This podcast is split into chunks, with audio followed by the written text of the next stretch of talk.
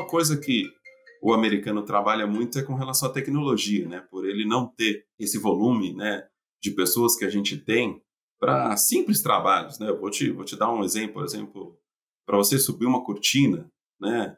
Para você controlar a temperatura de uma sala, para você alimentar um animal, uma porca, né? Aqui, de uma forma geral, eles têm muita tecnologia, tecnologias boas e baratas, né?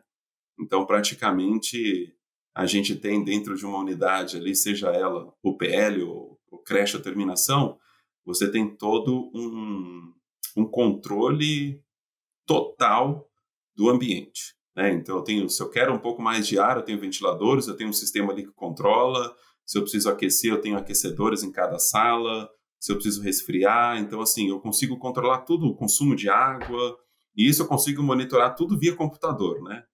Tanto que a gente tem alarmes aqui, né, que primeiro chama o gerente da granja, depois chama o supervisor, e alguma coisa tem que ser feita se alguma coisa não estiver de acordo lá, sabe?